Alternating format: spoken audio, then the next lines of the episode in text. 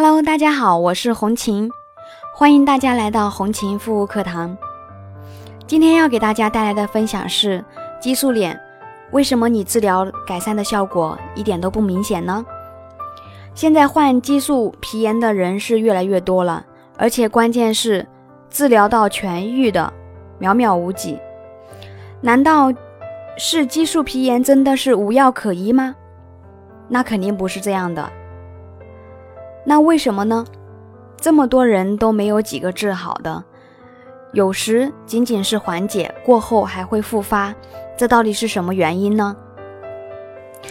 那么其实治疗效果不明显，主要是有以下几个原因：第一，光是戒断还不够。治疗激素皮炎，光是戒断了激素可不够。有的人以为不再使用激素产品，皮肤就会变好了，这是不正确的想法。皮肤被激素所侵害，导致角质层甚至是真皮层都受损，需要其他的一个治疗修复手段，才能恢复肌肤的一个正常功能。阶段呢，只能摆脱依赖而已。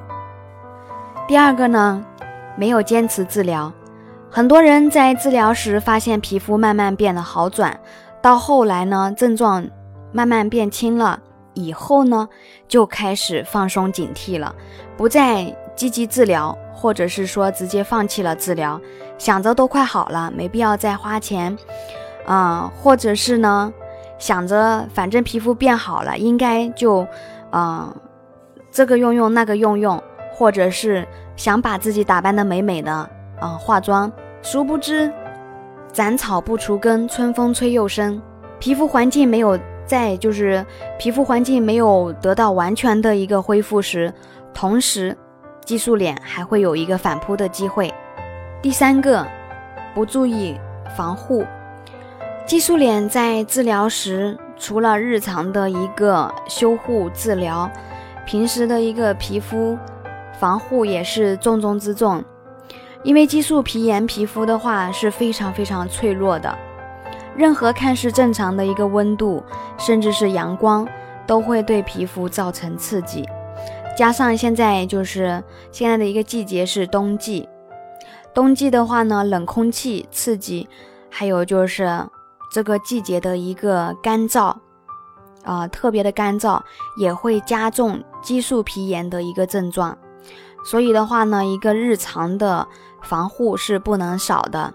比如说出门的时候呢，那么我建议的话，激素脸最好是在这个修复治疗过程当中，最好是不要化妆，啊，尽可能的养肤，把皮肤好好的，嗯，去养一段时间。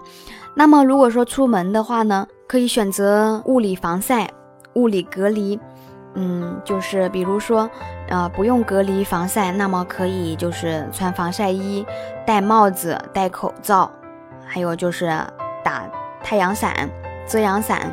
还有的话呢，就是外面在风大的时候呢，嗯，温度变化较大的时候，嗯，尽量少出门。那么出门的时候呢，可以就是戴口罩。那么这样的话呢，可以减少对皮肤的一个刺激。